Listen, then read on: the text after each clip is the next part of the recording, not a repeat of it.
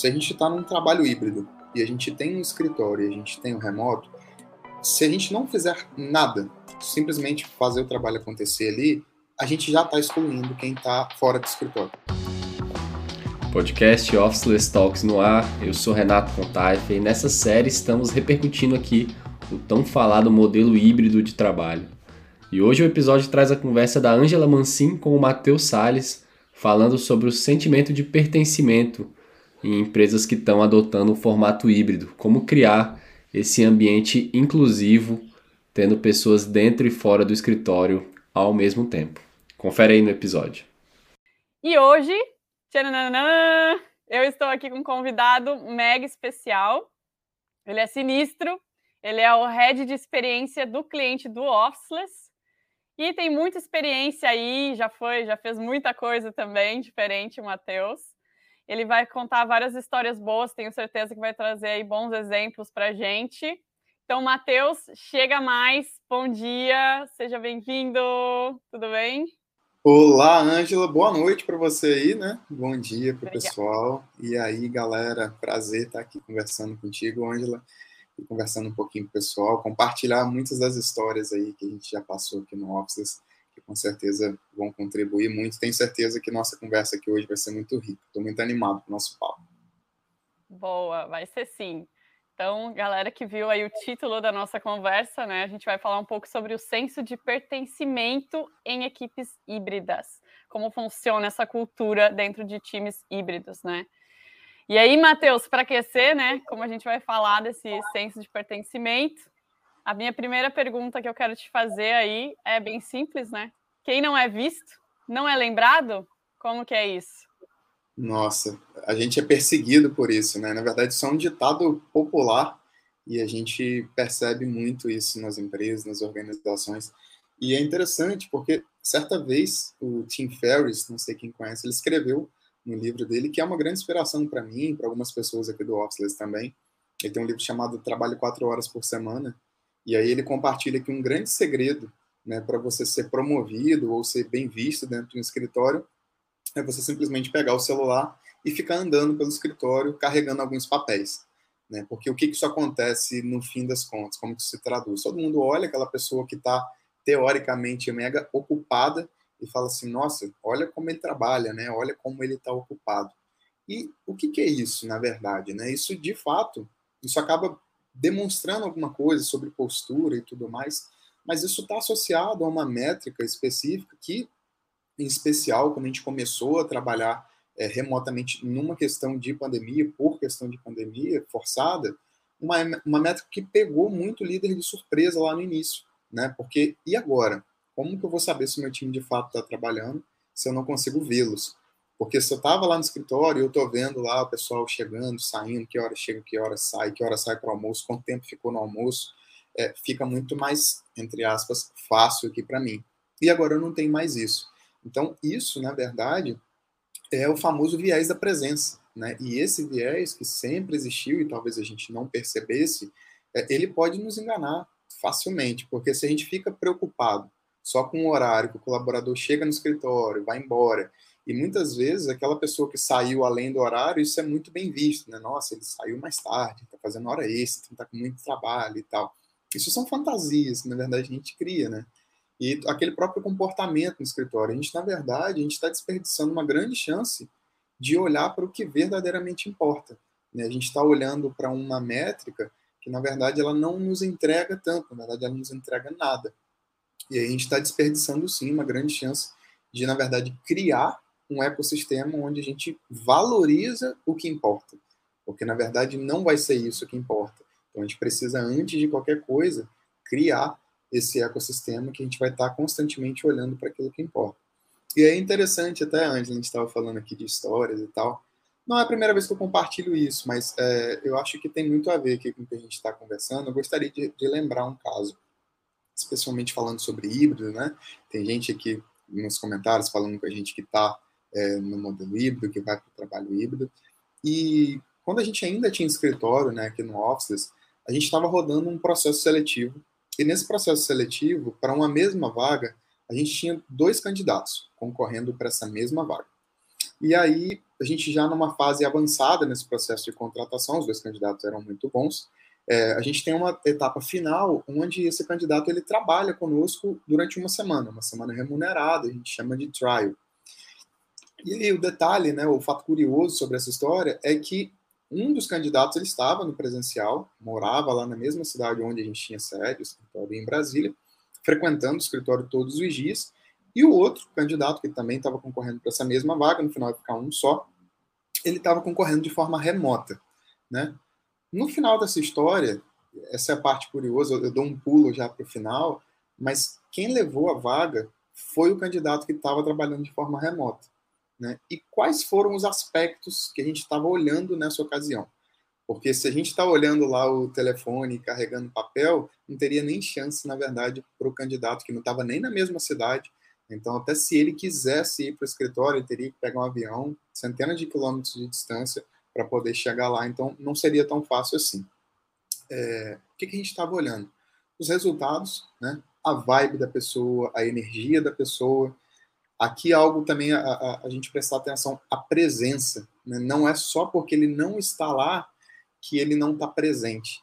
E o interesse também do candidato e tudo mais. Então, no final, a gente percebeu que o próprio candidato a essa vaga que estava remoto, ele tinha uma presença muito maior do que o candidato que frequentava o escritório todos os dias, que estava até um pouco apagado, na verdade. Então, o que estava ali no remoto, ele estava sempre presente, se comunicando, tirando dúvida, puxando a galera, demonstrando interesse, entregando resultado. Né? Então, isso aí, no final, isso só concretizou uma decisão que a gente tinha tomado lá atrás, que ele levou essa vaga, e foi o, o encaixe perfeito para essa vaga que a gente precisava. Então, de novo, assim, eu queria ressaltar essa reflexão que eu trago aqui como criar um ecossistema onde a gente valoriza o que realmente importa, né? que é sem esse viés da presença. Então, se a grande questão fosse o viés da presença, o que não é garantia de nada, a gente estaria perdendo muito, especialmente nesse caso e, e em todos os outros, porque simplesmente não daria para a gente fazer o trabalho remoto acontecer, em especial o trabalho híbrido. Né? Uhum. É o que a gente fala, né, Matheus? Que ser presente não é físico, né? A gente pode se fazer presente. Eu também sempre conto essa história pessoal minha, mas se a mãe estiver ouvindo aí a live, mas é sobre ela, porque quando eu estava no Brasil, né, eu me conectava muito pouco com os meus pais, assim. Eu acho que, sei lá, né, a gente vai deixando para outro dia, a gente manda essa, ah, não. Uhum. E, e, quando é adolescente, a gente está louco para sair da casa do pai também, né? E agora que eu estou aqui, né, em Bali, na Indonésia, eu acho que a nossa conexão aumentou muito e não é no fator presença física, né? No fator estar presente. Então, ser presente não é físico. É a gente se importar, a gente dedicar energia, né? a gente valorizar as pessoas do nosso time, né? A gente precisa, como time, é diferente, né, Matheus, de trabalhar como um freelancer ou como é um autônomo. A gente, a gente tem que dar, a gente fala bom dia, pergunta se a pessoa está bem, né? Então, Exato. tem essa, essa dedicação de energia, né? Exato, não é apenas um fornecedor nesse caso, até, né, Angelo, que está falando assim, independente uhum. de ser uhum. um, um, freelancer, um trabalho é, pontual ali, com início, meio e fim, é, é uma pessoa, é uma pessoa que está chegando para o time, que vai agregar com o time, que vai construir algo junto conosco. Então a gente nem diferencia, assim, na verdade, porque é um time que a gente está formando e, e a forma que a gente constrói as coisas aqui dentro, e obviamente isso toca na cultura, isso muda tudo, assim. E, e muito legal até, Angela, você compartilhar um pouquinho dessa história aí, é, de como que longe, né? Então hoje, especialmente para você aí na Indonésia, poder fazer uma simples visitinha para os pais não seria algo tão simples assim. E como que a gente consegue sim, quando a gente quer, obviamente, a gente encontra meios para poder fazer isso acontecer e não deixar que a, distância, distância seja um empecilho, né? Ah, estou muito longe, não dá. Então, trato chegando para perto aqui, no caso do escritório, não trabalhei, dá, não estou no escritório, então hoje eu não vou fazer, não. Não estou no escritório, então hoje não vai rolar. Não dá para fazer aquela reunião importante. Então, às vezes, são algumas desculpas que a gente cria, né? E às vezes dentro do escritório mesmo, tipo de ambiente que a gente cria, onde, na verdade, não fica possível a gente executar é, esse tipo de conexão, na verdade. Massa demais, Matheus. Mas e aí, então, a desigualdade dessas condições, né? Pode excluir quem está é, com Quem certeza. não está fisicamente próximo. É, com certeza, Angela. Essa, essa desigualdade, quando a gente cria esse ambiente, né, onde às vezes, mesmo que sem querer, a gente favorece quem está no, no escritório, a gente pode sim, a gente vai acabar excluindo quem não está ali.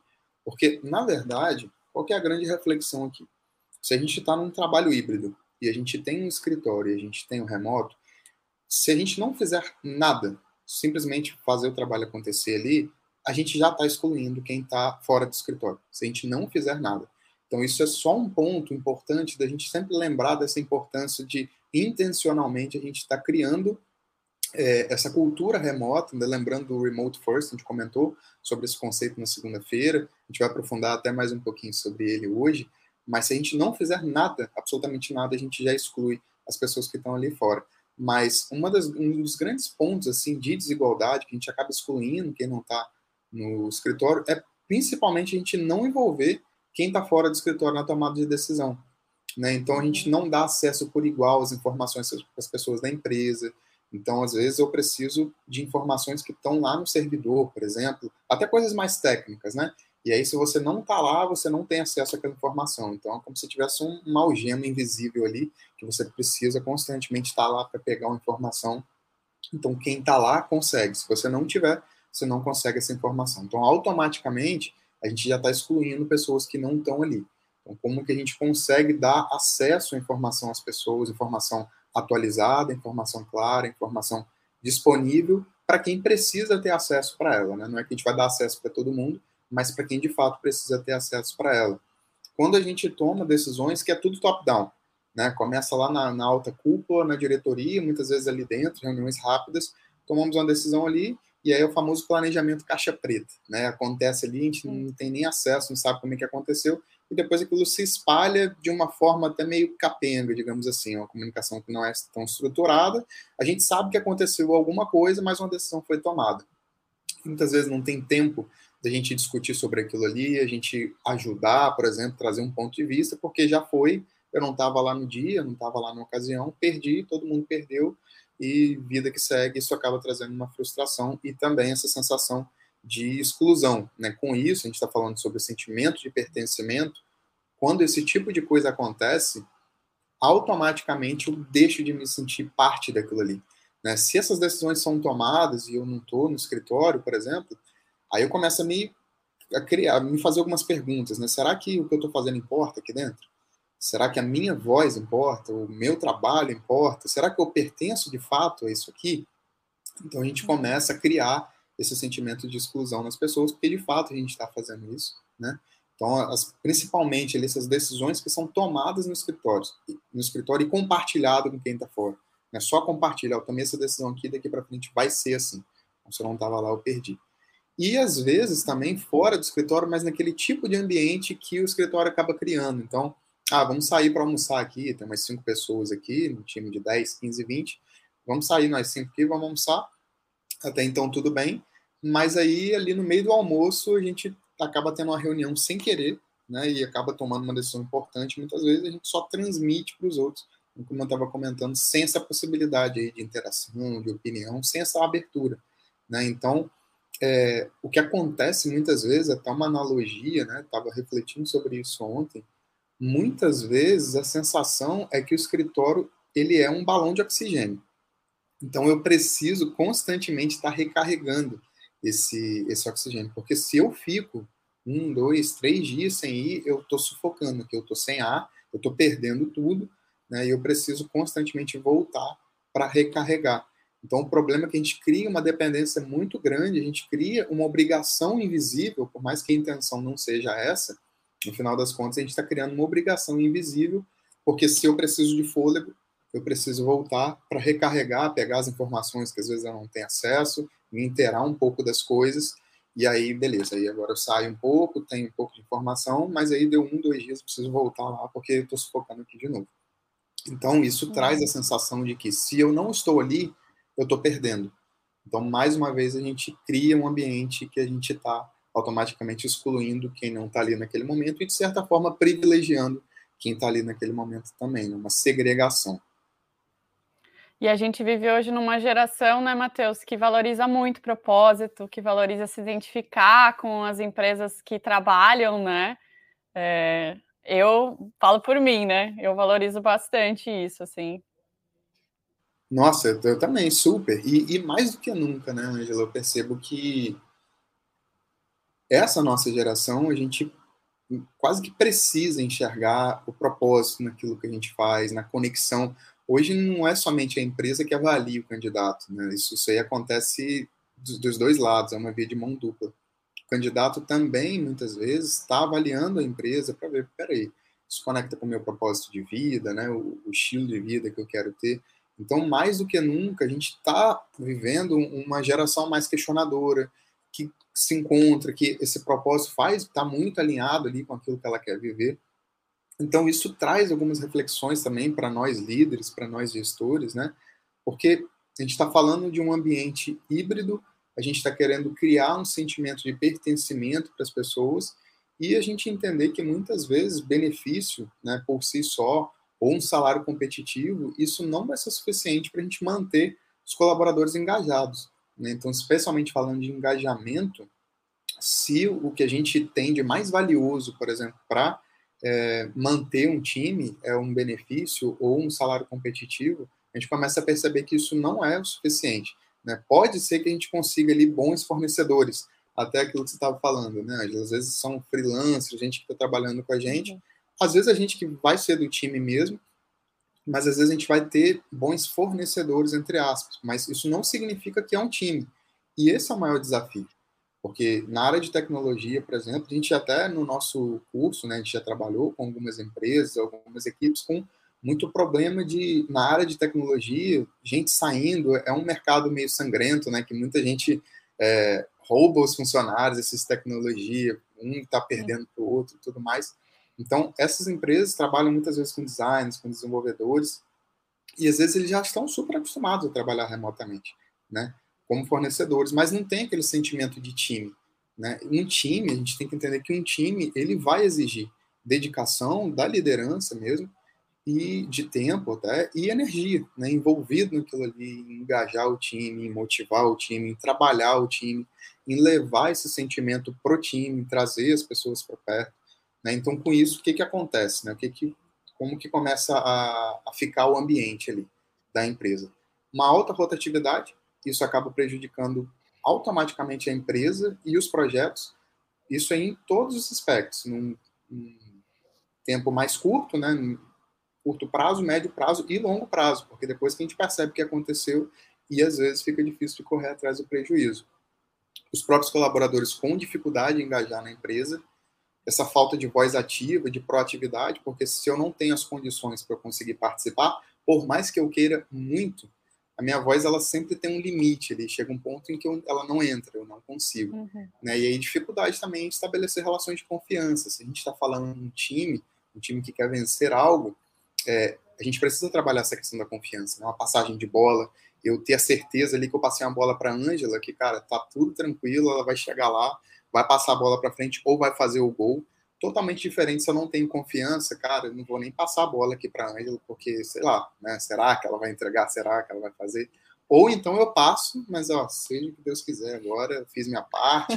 Então é, é um individualismo que acaba sendo criado ali. Então, dificuldade de estabelecer essas relações de confiança. E aí a pergunta, né? Você quer criar um time ou uma relação fria ali com fornecedores? Porque essa rotação constante traz muito prejuízo, né? E uma coisa também é a gente entender que pessoas vêm e vão. Isso é natural, isso sempre vai acontecer em qualquer empresa, em qualquer momento que a gente tiver. Mas também a gente lembrar que não é muito bom, né, quando a gente consegue criar esse elo com as pessoas, todas conectadas pela mesma causa, se ajudando, e aí a gente se perguntar: o que faz o seu colaborador trabalhar com você? E aí três pensamentos assim para a gente conseguir se ajudar a responder isso, né? Algumas perguntas essa pessoa trabalha para você ou com você? É somente pelo salário? E aí, se sim, o que vai acontecer quando alguém oferecer um salário maior? Né? O que, que vai acontecer? Aonde que está? Aonde que a gente deposita, de fato, ali o nosso? Né? Isso que as pessoas engajarem, isso que segura as pessoas. Então, a gente olhar para outros lugares e criar um ambiente onde a gente valoriza uma série de outras coisas e a gente até consegue ouvir das pessoas o porquê que elas trabalham conosco. A gente já teve essa oportunidade de fazer com algumas pessoas aqui do Office e é encantador, assim. quando a gente escuta dos próprios colaboradores, das próprias pessoas, assim, elas falarem do porquê que elas trabalham conosco, isso só reforça, na verdade, aquela missão da empresa, da liderança. Então é sempre bom a gente estar revisitando esses pontos, inclusive. Legal, Matheus. Tem uma pergunta interessante aqui da Patrícia, que eu vou colocar para a gente responder. Como definir os setores que podem continuar no remoto e aqueles que não, parcial, né? Como não gerar um conflito entre os setores, né? Com uma sensação de exclusão, privilégio, como deve ser esse alinhamento? Alguma dica? Boa. Boa, perfeito, perfeito, Ângela. Patrícia, obrigado pela pergunta. É, o padrão né, no, no híbrido, a gente já pode identificar ali o tipo de atividade que ele pode acontecer é, de forma remota, pode acontecer de forma híbrida, e aí a gente vai precisar prestar atenção um pouco no nosso tipo de comunicação. Tem setor ali que ele pode ser de forma remota, por exemplo, mas ele precisa de uma comunicação acontecendo em tempo real, uma comunicação síncrona. Eu vou te dar um exemplo. Um exemplo são equipes de atendimento, por exemplo, suporte é, ao cliente, sucesso do cliente, e às vezes atendimento por WhatsApp que você presta para os seus clientes. É algo que você pode atender de forma remota, sim, sem problema. Então já seria um setor que está é, elegível, por exemplo, para trabalhar de forma remota, mas ele trabalha especialmente numa sincronicidade. É tempo real ali, os seus colaboradores com o cliente, nesse front. Então, como que a gente consegue deixar esse setor, deixar esse time confortável, né, para poder executar esse tipo de trabalho sem que eles precisem estar o tempo inteiro ativando as pessoas, ativando as lideranças. Como que a gente consegue prover insumos para essas pessoas? Então, tem várias formas na comunicação assíncrona, um próprio banco de dados com informações importantes sobre a empresa disponível para essas pessoas que estão nesse atendimento, usar para consulta, para conseguir levar essas respostas para os clientes, por exemplo. Então, aqui a gente está trabalhando uma comunicação que entre eles vai ser síncrona, mas internamente a gente consegue trabalhar de forma assíncrona. Então, esse setor, por exemplo, ele pode funcionar de forma remota, mas não é somente a gente liberar as pessoas para trabalhar de casa, porque elas vão precisar de informações importantes que outras pessoas do uhum. time vão conseguir prover. E aí, com isso, a gente já consegue identificar. Outras vezes é um, uma questão de, de recepção, às vezes uma pessoa precisa estar ali presencialmente. Então, a gente ter esse olhar para dentro e entender o que de fato a gente não consegue colocar remoto entender que realmente tem áreas que a gente não vai conseguir fazer isso e a gente já define esses papéis. E os que vão ser é, remoto, híbrido, a gente já ter esse combinado muito já bem definido com as pessoas, como que vai funcionar esse híbrido, como que a gente vai fazer, como que vai ser essa relação né, de ir ao escritório, quando ir, quando não ir, tirar a obrigação das pessoas irem, deixá-las confortáveis, provendo toda a informação que ela precisa, caso ela precise ficar remoto, caso ela precise ficar no escritório, trazendo os conceitos do remote first, né, a gente priorizando uhum. o digital, priorizando a comunicação de, remota, digital, porque dessa forma, quem está no escritório ou quem não está no escritório, isso não vai importar muito, porque a comunicação chegou no mesmo tempo, na mesma velocidade, para todos. Então, a gente conseguiu ali deixar de forma igual o acesso à informação, a tomada de decisão. Então, são aspectos importantes para, independente aí do setor, se esse vai ficar remoto, se esse vai ficar híbrido, se esse não tem como ficar remoto, se esse realmente precisa do presencial, é uma mentalidade que a gente vai fazer tudo isso acontecer numa tacada só.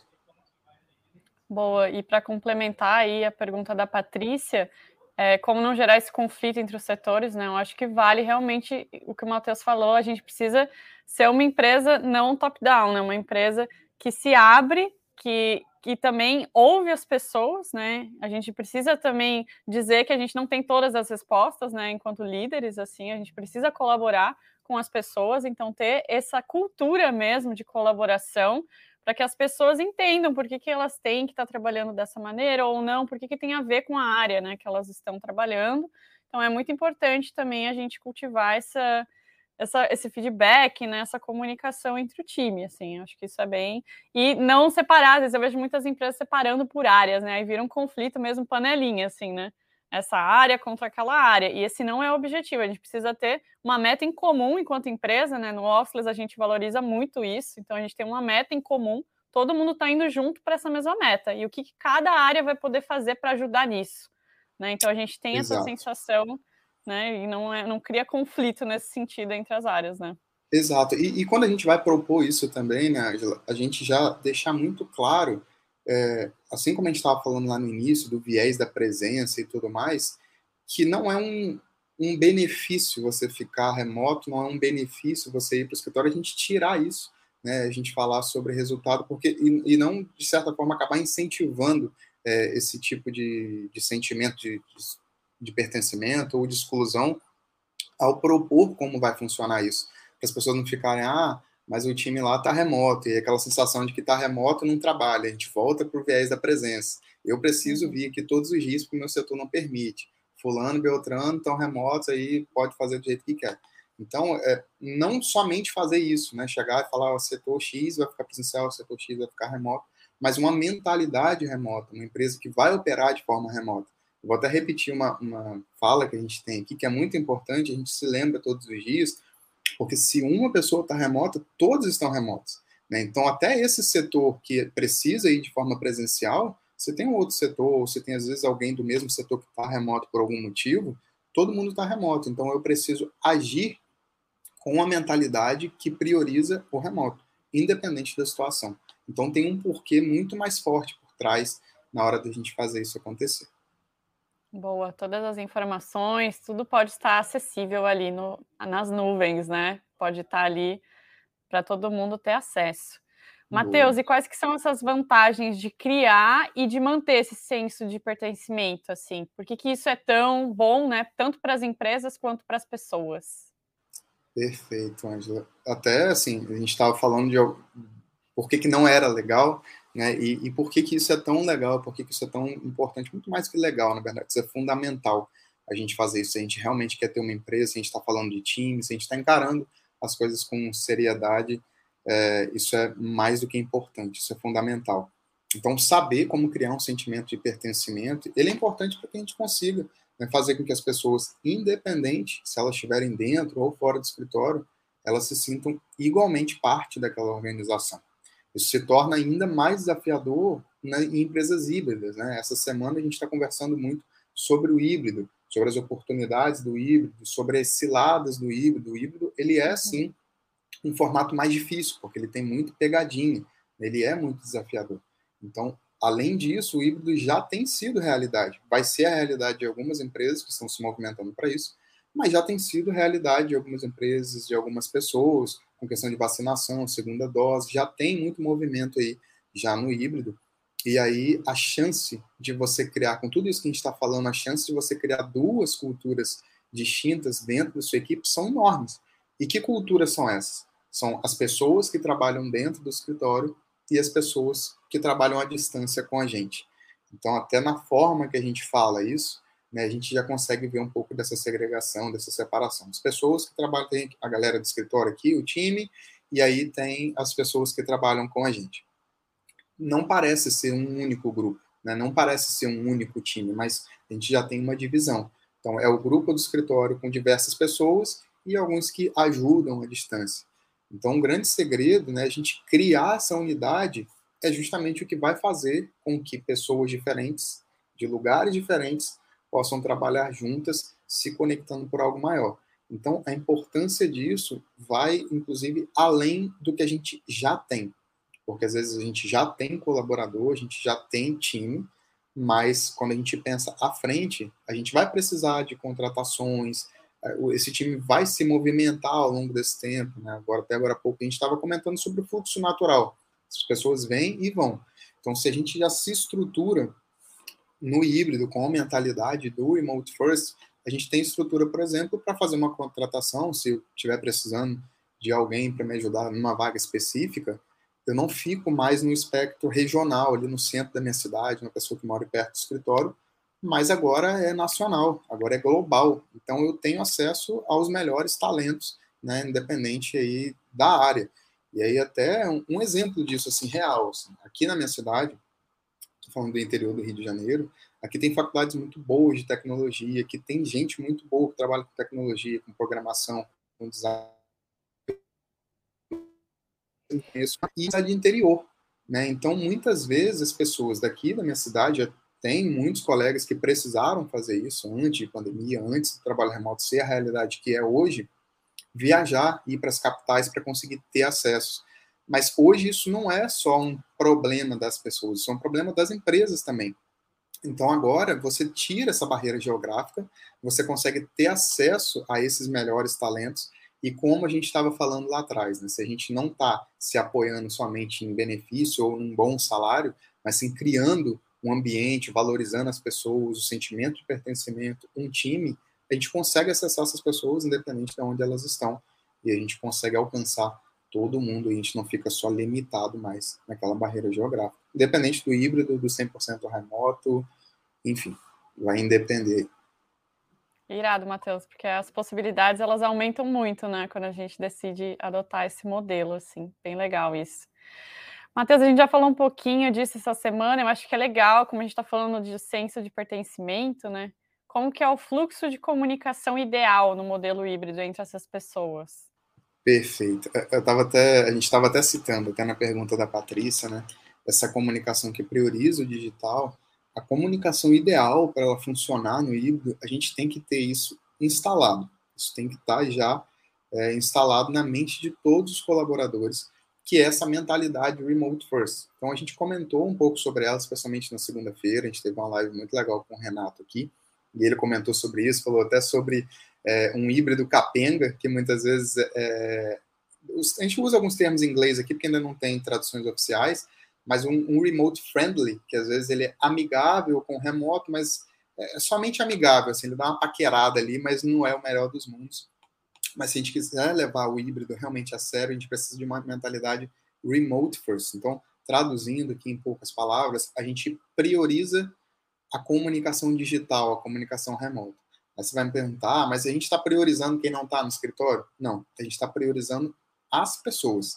Porque se eu emito uma comunicação, se eu preciso fazer um comunicado, eu emito essa comunicação no digital, eu vou acessar quem está do meu lado no escritório e eu vou acessar quem está a 2 mil quilômetros de distância, não importa. Eu estou priorizando o acesso da informação às pessoas. Então, as pessoas estão em primeiro lugar. Então, quando a gente tem esse tipo de pensamento, ele vai guiando as nossas ações.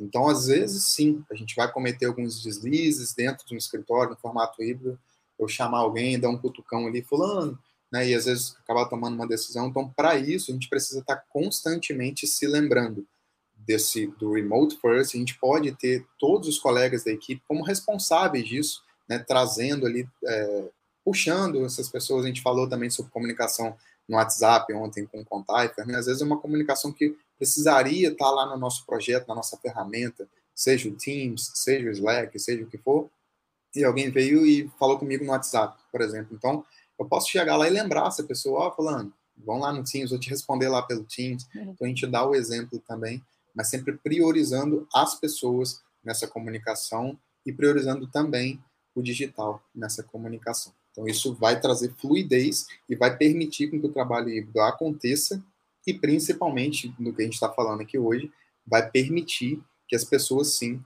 sintam esse pertencimento. Eu faço parte desse time aqui, o que eu falo importa, né? a nossa comunicação flui, eu não estou perdendo nada se eu não estou no escritório, no, meu balão de oxigênio não está lá, né? A gente está todo mundo vivendo e está todo mundo bem. A gente tem sanidade. Boa, Matheus. Aproveitando esse tema, então, de comunicação, vamos falar de reuniões, né?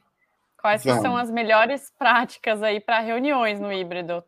Esse, esse certamente, Angela, assim, é um primeiro deslize e, e existe uma boa intenção por trás, né? É um primeiro deslize que a gente acaba cometendo no híbrido. E aí até falando vida real aqui, sabe, galera? Porque no Office, a gente, hoje a gente é 100% remoto, mas antes a gente já foi híbrido. Né? Até antes da pandemia a gente já foi híbrido. E a gente uhum. tentou e testou muita coisa. Teve coisa que a gente errou, de fato. Esse aqui foi um dos nossos erros, por exemplo. Eu não tenho vergonha nenhuma de compartilhar isso aqui, porque a gente vem aprendendo ao longo do tempo. E aqui tem uma lição valiosa que hoje a gente consegue passar para vocês, mas lá naquela época, a gente achou, e muita gente acaba achando, e existe uma boa intenção, como eu comentei por trás disso, que o melhor dos mundos é a gente colocar uma televisão gigantesca numa salinha de reunião, comprar o melhor equipamento que tem de microfone, de caixinha de som, 360, colocar aquilo ali no meio, e aí a gente pega e faz uma reunião híbrida ali, dentro dessa salinha, onde você dá um exemplo aqui. Vamos supor que tenha cinco, seis pessoas no escritório dentro dessa salinha de reunião e umas três é, remotas na televisão, né, que não estão ali no escritório, então na televisão aparecendo ali e falando através daquela caixinha de som. Isso aqui é um grande um grande perigo, né, a gente fazer dessa forma, porque muita coisa acaba acontecendo nessa reunião. Ele não é um ambiente igual. É, não dá para a gente falar que todo mundo ali tem a mesma voz, que está todo mundo na horizontalidade, porque não está. Automaticamente a gente acaba excluindo quem está ali. E muita coisa às vezes acaba acontecendo de forma natural dentro dessa salinha. E isso acaba trazendo situações às vezes meio constrangedoras, né? Uma piadinha interna que alguém fez ali dentro da salinha, e aí tem um delay às vezes da internet, e aí não chegou direito ou chegou depois para o pessoal que está na televisão. Aí o pessoal já deu risada aqui, aí o pessoal que está na televisão fica meio sério assim, sem entender, aí chega lá depois, aí a pessoa dá risada, aí o pessoal que estava na sala achou engraçado a risada fora do tempo. Então isso cria uma série de, de, de situações assim constrangedoras assim. Então às vezes comida, alguém comendo alguma barrinha de cereal, algum snack ali, é comum. Né? Não é que seja bom, que seja ruim, mas é comum às vezes de acontecer e aí um barulho, né, de algum snack daquele numa caixinha dessa que tenta pegar ali, às vezes tenta até tirar ruído, mas tudo mais, mas fica um barulho terrível. Então essa é uma grande cilada também, a gente não consegue ter essa reunião. Qual que é um grande segredo, uma grande dica da gente fazer isso? Independente de ter essas cinco pessoas dentro do escritório e as três fora, a gente coloca cada um no seu notebook, no seu computador, com a sua webcam, então, as pessoas podem ficar espalhadas ali, ou se estiver do lado, coloca no mudo, tem formas de fazer isso, para não criar eco e tudo mais. Então, todo mundo, né, a gente está por igual aqui, a gente tem o nosso mesmo tamanho na grid, não, tá, não tem quem está ali dentro do escritório que consegue levantar, é, articular, falar melhor, e eu fico esperando a minha vez ali na televisão. Não, não vai ter isso, a gente vai tirar é, essa barreira e a gente vai dar essa oportunidade igual para as pessoas, porque está todo mundo aqui na videoconferência, dependendo se ele está no escritório e eu não estou, a gente vai estar tá por igual na reunião. A gente tem as mesmas condições aqui na reunião e a gente está falando por igual para todo mundo. Então, esse aqui é um grande segredo, por exemplo, para a gente fazer as reuniões no formato híbrido. Legal, Matheus. Eu lembrei de uma coisa aqui que você falou das piadinhas, né? Quando tá rolando uma piadinha, tem uma dica aí para o pessoal que aqui no Office a gente documentou também as nossas histórias, né? As piadinhas que vinham lá da nossa cultura lá de trás e as mais recentes. A gente documentou isso no Notion, né, na nossa plataforma de documentação, mas vocês poderiam, por exemplo, ter um lugar para documentar isso, porque quando uma pessoa entra na empresa, às vezes a gente usa as mesmas brincadeiras, né, de sempre. A gente tem a nossa cultura e palavras que, que a gente usa, expressões, né?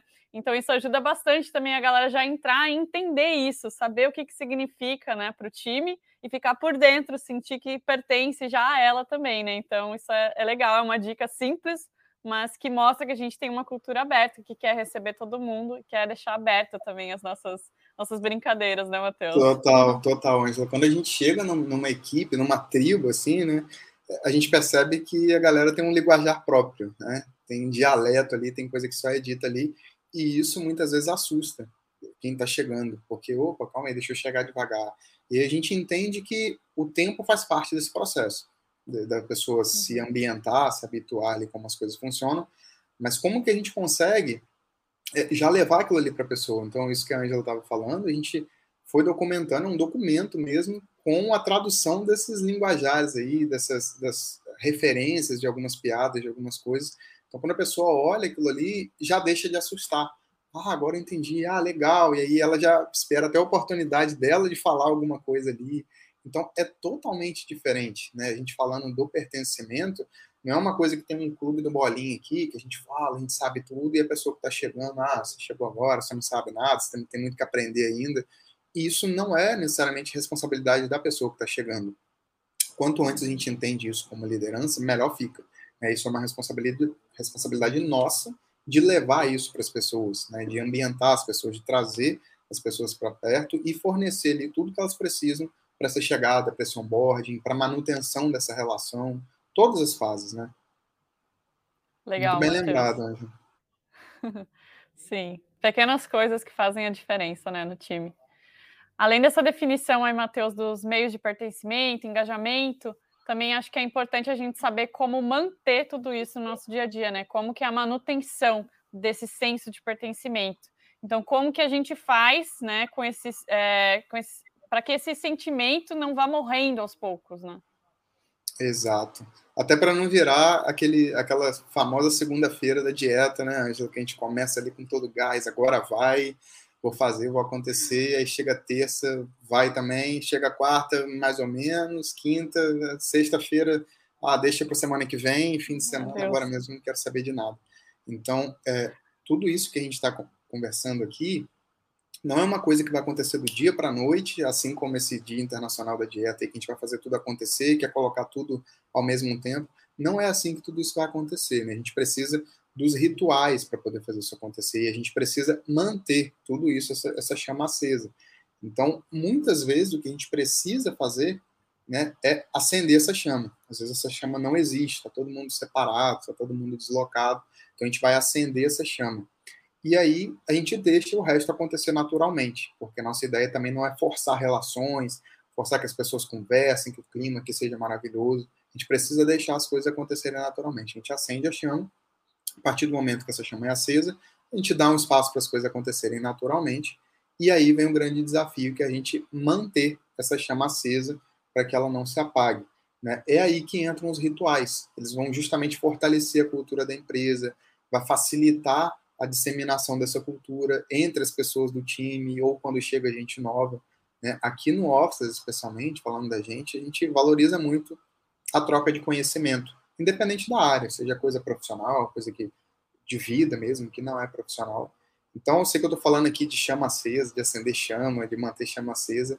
É, eu queria deixar, assim, de forma muito prática, como que a gente consegue fazer isso. Né? Então, eu penso, eu imagino três etapas que a gente consegue fazer isso e, e, eu vou explicar um pouco o que é acender a chama e como que a gente fez aqui em uma situação, por exemplo, né?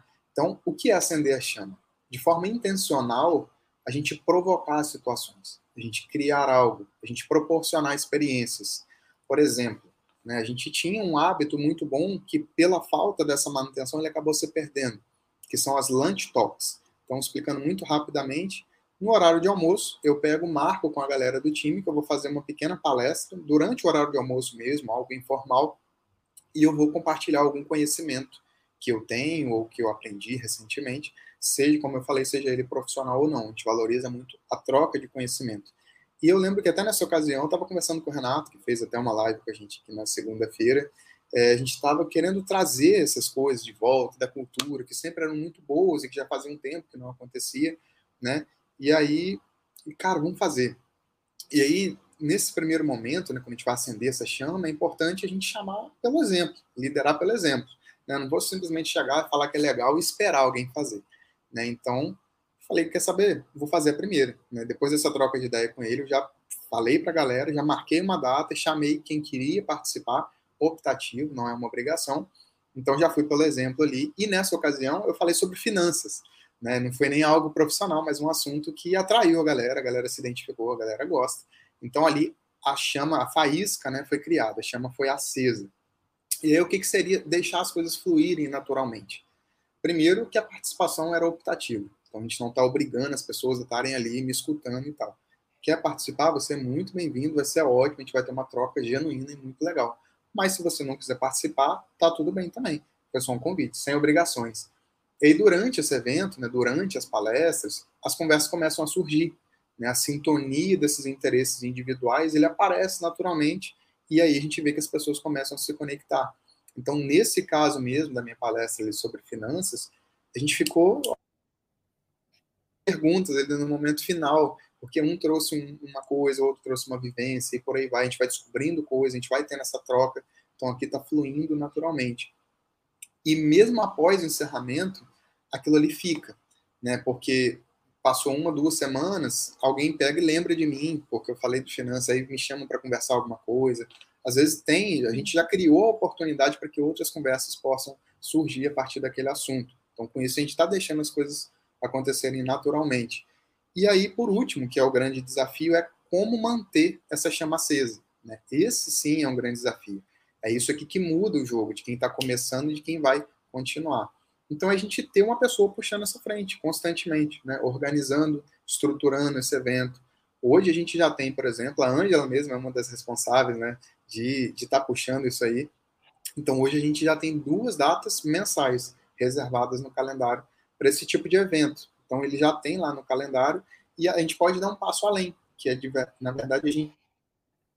Então, a gente, hoje aqui no Office, a gente dá um voucher, por exemplo, no aplicativo de delivery, para quem quiser dar essa palestra, para quem quiser dar essa talk. E, além disso, também a gente grava e compartilha depois com o time. Então, às vezes tinha alguém que queria participar, mas naquele horário, naquele dia, não pôde.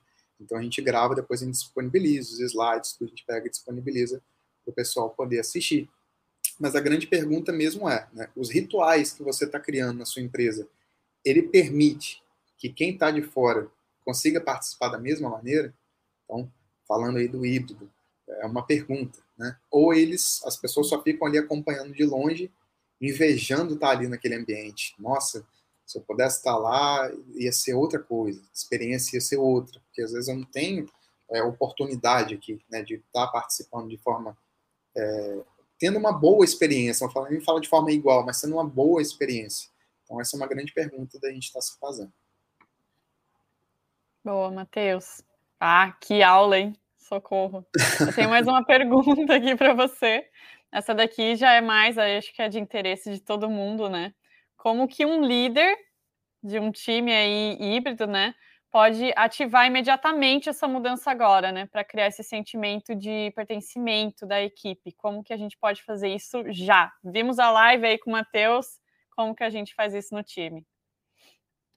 Boa, Ângela. Importante a gente conseguir materializar isso, né? Porque são é muito muito conceito, muito conhecimento. Então, como que de forma prática a gente consegue já sair daqui é, já sabendo para onde olhar, o que fazer, aonde a gente pode mudar, o que, que a gente precisa criar mas um passo muito importante para a gente poder criar, trazer esse sentimento de pertencimento para as pessoas, especialmente nesse cenário híbrido, é a gente envolver as pessoas no planejamento e nas tomadas de decisão de forma igual.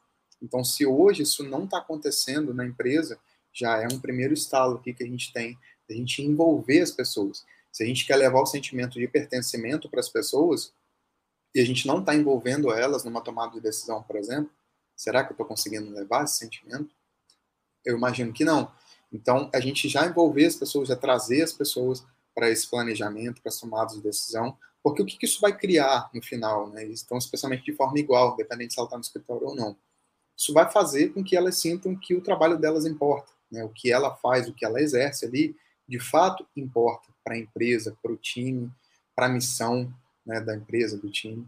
Transpa transparência e clarência, e eita, transparência eita. e clareza, é, eles fortalecem esse sentimento de pertencimento. Então não adianta eu querer dizer que você faz parte se você não tem muita transparência do que acontece aqui, se eu não sou muito claro, a gente está sempre com o pé atrás. Né? Então, com isso, a gente não consegue levar o sentimento de pertencimento. Então, um outro passo, a gente já trazer transparência, clareza para todas essas informações, para todas as tomadas de decisão, então, quando a gente esconde muitas coisas, a gente faz questão de criar essas caixas pretas, igual a gente estava comentando alguns minutos atrás, automaticamente a gente já está excluindo as pessoas. Né? As pessoas, a gente tem que lembrar que as pessoas participam, participam daquilo que elas criam. Então, se elas estão criando, se a gente está conseguindo levar esse sentimento, automaticamente elas estão participando, elas estão se envolvendo, elas estão engajando, elas estão sentindo que elas fazem parte. Né? E rituais criam tribos. E o que, que seria isso? Né? As tribos elas fazem ou as pessoas estarem muito dentro ou muito fora. Porque se você não se identifica com aquela tribo, aquilo ali automaticamente já tem uma, um holofote sobre aquilo ali. Você não precisa nem ficar se perguntando, já fica muito claro. Né? E quando você está dentro, você está dentro mesmo. Né? Eu me sinto parte aqui, uhum. a gente está criando algo magnífico juntos. E aí a gente lembrar daquilo que a gente estava falando, né? o cuidado com essas duas culturas. Se a gente está falando de uma tribo, se a gente está falando de rituais, essas duas culturas já acaba sendo uma rachadura né, na própria cultura da empresa, porque são duas, não é uma. Né, isso é meio óbvio, mas a gente está às vezes matando a própria cultura ao estar tá sugerindo esse tipo de ambiente que vai ter uma bifurcação aí da cultura de quem está no escritório e da cultura de quem está fora de alguma forma. Então, um, um, segundo passo, uma segunda coisa que a gente já conseguiria fazer imediatamente, de forma prática, é a gente necessariamente relacionados ao dia a dia do trabalho. Então, como eu estava comentando aqui sobre as lunch talks que a gente faz aqui, essas palestras na hora do almoço. Ah, Matheus, precisa ser na hora do almoço? Não, não precisa. A gente já fez as tea talks, né, na hora do chá. Pode ser às 5 da tarde, ou pode ser a hora que for interessante para você, para sua equipe, para o seu time, né? Não tem problema. Dá para combinar um fuso, né? Hoje a gente faz isso, né, Ângela? A gente combina um fuso uhum. horário ali para que a gente consiga trazer as pessoas que às vezes não estão no mesmo horário que a gente aqui. Então, é, eventos não necessariamente relacionados ao dia a dia de trabalho. E também não depender apenas dos momentos síncronos para fortalecer esse sentimento. Né? Então, traduzindo, eu não posso só depender de reunião ali, de reunir as pessoas, independente se não for uma reunião de trabalho, para eu conseguir fortalecer esse sentimento de pertencimento. Posso fazer isso de outras formas. Eu não preciso só de um happy hour remoto ou dos encontros presenciais. Todas essas três coisas que eu mencionei são ótimas e devem sim acontecer essas reuniões para falar de outras coisas que não seja trabalho, happy hour, remoto ou não, ou encontros presenciais, isso é ótimo. O grande aprendizado é que a gente não depender somente desses momentos síncronos para a gente conseguir fortalecer esse sentimento de pertencimento, mas criar né, outras, é, outras formas de a gente conseguir fazer isso que não seja, não esteja apoiado no síncrono, que não esteja apoiado no físico. Né, até um, um, exemplo disso, a gente gosta muito de se encontrar presencialmente. Isso aqui duas vezes por ano é um costume nosso, é muito importante o olho no olho aqui no Office. A gente valoriza muito a conexão entre as pessoas. Isso, obviamente, traz o sentimento de pertencimento, trabalha muito a confiança por experiência própria. Né? Cada viagem que eu fiz para encontrar com o time, e, e, ali a gente fazia. É, a gente tomava café da manhã juntos, piquenique, corrida juntos, várias outras atividades que não era trabalhar como que eu voltava para casa me sentindo mais leve, mais confiante, com aquele sentimento de confiança do time, sabe? Como que isso trabalha na gente, coisas muito subjetivas muitas vezes que a gente não consegue é, trabalhar de outras formas. Então, isso é uma coisa que a gente valoriza esses encontros presenciais. E aí veio a questão da pandemia e do dia para a noite a gente já não conseguia mais se, se encontrar presencialmente. Porque a gente deixou de ter esses encontros a gente deixou de forma presencial, mas a gente não deixou de fazer tudo aquilo que a gente fazia. A gente se reinventou para a gente conseguir ter esses momentos. Alguns deles eram síncronos, a gente fazia uma reunião, todo mundo, teve uma aula de yoga, é, que a gente contratou uma professora ao vivo, ali online, por exemplo. Tinha momentos síncronos, sim, mas tinha momento assíncrono, né? Por exemplo, cada pessoa do time recebeu um terrário ali para poder criar, tinha as instruções e cada um podia, é. no seu tempo, construir, fazer. Depois tirava uma foto, mandava para a galera. Então a gente não se apoia só nos momentos síncronos. E, por último, mas talvez o mais importante, é a gente ter essa questão dessa nossa missão muito clara e, com isso, um inimigo comum. Né? É uma palavra forte, mas a gente luta pelo quê? Né? Por que, que a gente está junto nessa? no final, esse propósito em comum aí, ele é o que realmente une o grupo, por uma causa maior. Né? Então, a gente está constantemente relembrando os nossos valores como empresa, os nossos valores como equipe, o momento que isso se encaixa com os nossos valores como pessoa. Né? Até agora há pouco a gente estava falando sobre os nossos propósitos de vida, como que essa nossa geração está atenta a isso, em trabalhar num lugar, trabalhar com pessoas, onde ela visualiza que aquele propósito da empresa aquilo ali soma ao propósito dela de vida também. Então a gente está constantemente relembrando, revisitando esses valores e verificando também constantemente se a gente ainda está conectado nessa mesma causa. Não adianta aqui a gente fazer um discurso, ah, galera, nossa missão é essa, tá tudo certo. Não. Mas como com artifícios de liderança, especialmente, a gente consegue medir esses resultados. Né? Então, os planejamentos, as OKRs, onde a gente define aquele objetivo, e a gente mede isso, a gente acompanha esse progresso, e aí, a gente está chegando perto daquela coisa que a gente tanto quer, dessa missão que a gente está lutando, ou será que a gente começou a desviar do caminho? Então, passou um tempo, a gente está medindo, a gente está acompanhando, opa, vamos retomar aqui, vamos refazer a rota, vamos continuar. Então, com isso, a gente está constantemente medindo o nosso progresso e acompanhando se a gente está mais perto ou se a gente está mais longe. E também, um outro recurso muito importante são as retrospectivas. Né? Há quanto tempo você, líder, por exemplo, não conversa com o colaborador, com as pessoas do time, e aí seja uma pessoa que está ali dentro do escritório ou não. Mas há quanto tempo que não existe uma conversa? E aí, para falar uhum. sobre os acontecimentos passados, ou para falar sobre outras coisas também, mas essas retrospectivas, né, trazer um pouco. E aí, como foi? Como você está se sentindo? Como estão sendo as condições? Está sentindo falta de alguma coisa? Tem algo que eu, aqui, como líder, posso estar tá fazendo para facilitar esse dia a dia, para ajudar? Então, acaba sendo um momento, são one-on-ones, então é a pessoa e você, é um momento muito importante ali de aprendizado sobre a empresa, sobre o que a gente está fazendo, e é importante já sair dali tomando algumas ações, né? Se ações precisarem ser tomadas, na maioria das vezes precisa, mas a gente simplesmente não deixar a conversa pela conversa. Chegamos ali, conversamos, a pessoa me apresentou uma série de coisas que às vezes não estava legal, que precisava melhorar, e aí ah, acabou, valeu, falou. Não, a gente pegou, a gente tomou ações sobre aquilo, é, a gente consegue ver na prática mudanças depois daquilo ali, então a gente está sempre atuando e melhorando, e com isso a gente vai cada vez mais levando o sentimento de pertencimento para as pessoas. Então, são coisas assim que na prática a gente já conseguiria é, colocar né, imediatamente. Então, recapitulando, Angela, muito rápido, esses três pontos que a gente falou, envolver as pessoas no planejamento, nas tomadas de decisão, de uma forma igual, dependente dela estar dentro do escritório ou não. A gente criar eventos que não necessariamente estão relacionados ali ao dia a dia de trabalho, e aí um lembrete, a gente não depender só de momentos síncronos para isso, a gente criar de forma síncrona também. E por último, e talvez o mais importante, a gente ter um inimigo em comum, né? aquilo que é a nossa grande causa que a gente acorda todos os dias querendo vencer aquele gigante e conectados como um time, como empresa, para poder fazer isso acontecer, sabendo que a gente conta com outras pessoas, que todo mundo pertence, que todo mundo faz parte. Da nossa parte aí é tornar esse mundo mais officeless, né, Matheus? Não Fazer é? as pessoas menos dependentes do escritório para trabalhar, muito bom. Exatamente. Escritório como Eu... opção, não como obrigação. Exatamente.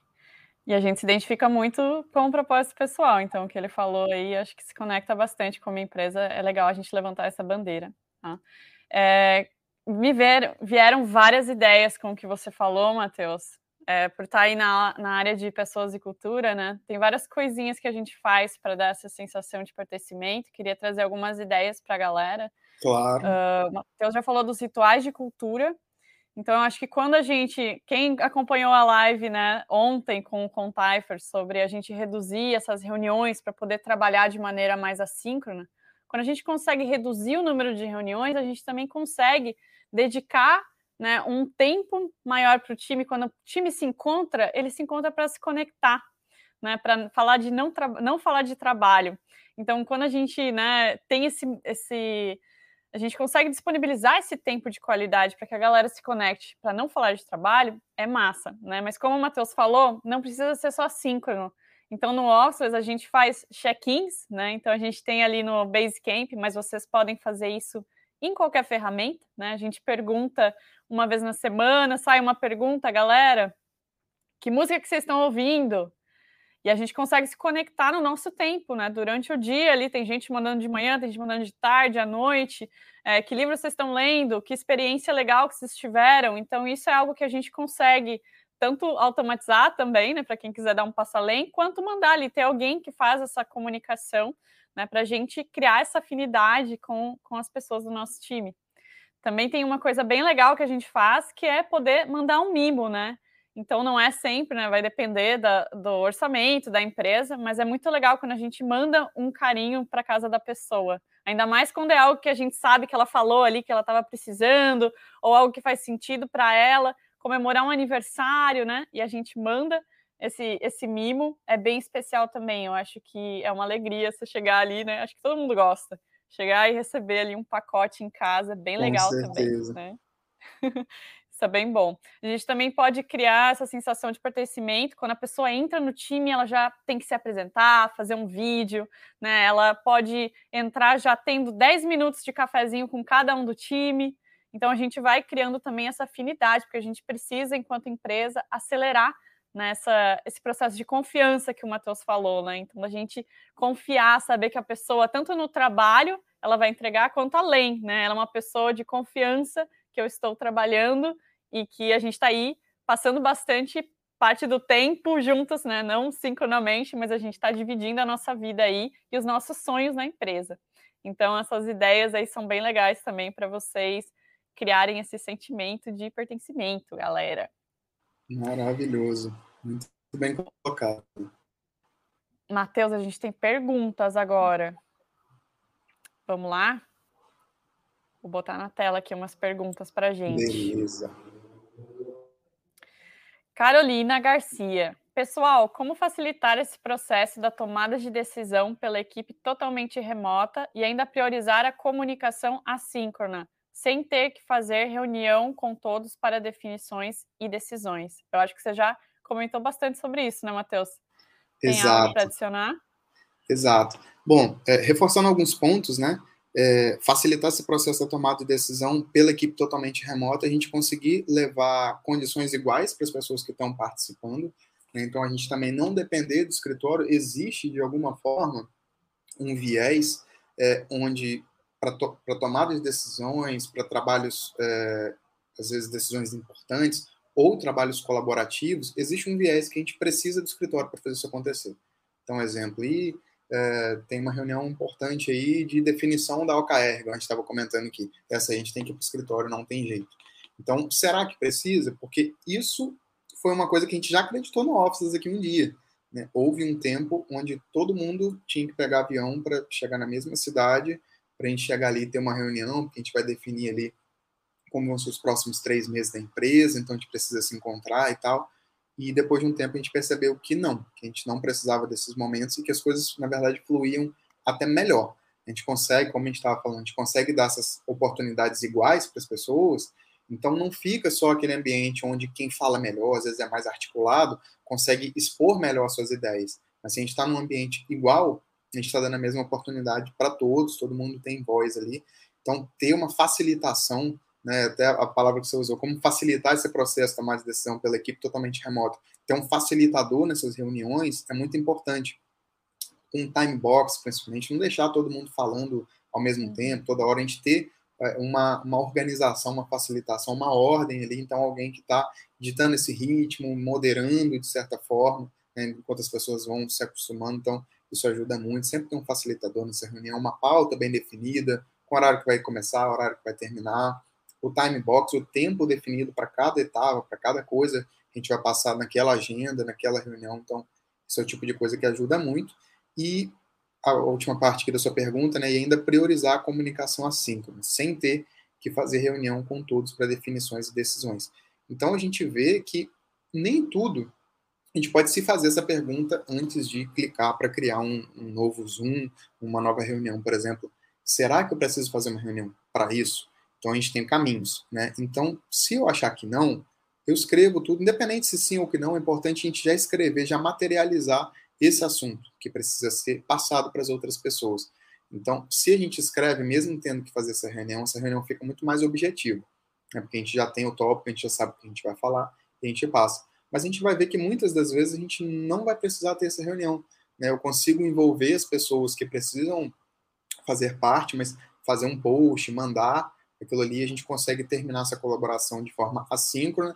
Às vezes vai ser um misto, às vezes é uma comunicação que ela começa assíncrona, mas ali no meio a gente percebe sim a necessidade de ter uma reunião, e tá tudo bem a gente ter uma reunião nesse meio tempo, a gente termina ali de definir, às vezes volta para assíncrono e vai e conseguiu resolver aquele assunto, é entender essas casadinhas, em que momento você vai usar qual recurso, qual comunicação. Agora eu vou de assíncrono, agora eu vou de síncrono, e a gente entender também que a comunicação assíncrona, ela não se resume apenas a texto. Né? Ontem, por exemplo, eu estava precisando passar uns conceitos assim que só o texto eu não ia conseguir passar o que eu estava precisando passar. Então, eu gravei um vídeo. Eu parei aqui, fiz um vídeo, gravei e mandei para as pessoas. Então, isso também é comunicação assíncrona. Né? A gente lembrar que a gente também pode fazer isso. Então, eu fiz um vídeo, cada pessoa conseguiu assistir no próprio tempo. Um lembrete aqui em relação a isso, porque tem muita gente que pega e fala: olha, então vou mandar vídeo, grava uma reunião inteira com uma galera e depois pega e manda a gravação para a pessoa. Ó, aqui está a gravação da reunião de três horas, onde a parte mais importante eram uns 15 minutos, que estava lá no tempo 2 minutos e 20. Então, não, a gente não somente faz isso. Se tiver que passar, passa, mas a gente passa também as instruções. Né? Um TLDR, too long, didn't read.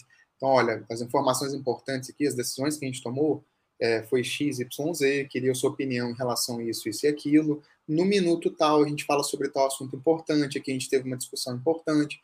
Então, com isso, a gente consegue também não só soltar, né? Ah, toma aqui a gravação, assiste aí, porque a pessoa não participou da reunião, mas tem que ficar três horas lá só ouvindo, né, como espectador, do que a galera falando. Então, como que a gente também facilita esse processo de passagem de bola e a gente pode criar rotinas também assíncronas, que a gente não fique tão dependente de reunião.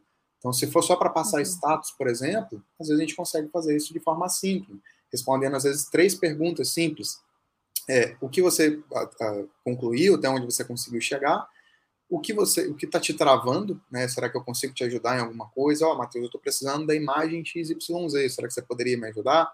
E por último, uma última pergunta, quais são os seus próximos passos? Né? O que, que você está pensando em atacar na sequência? Isso pode ser enviado de forma síncrona, por exemplo, sem que a gente precise sempre de reuniões para poder fazer o trabalho acontecer.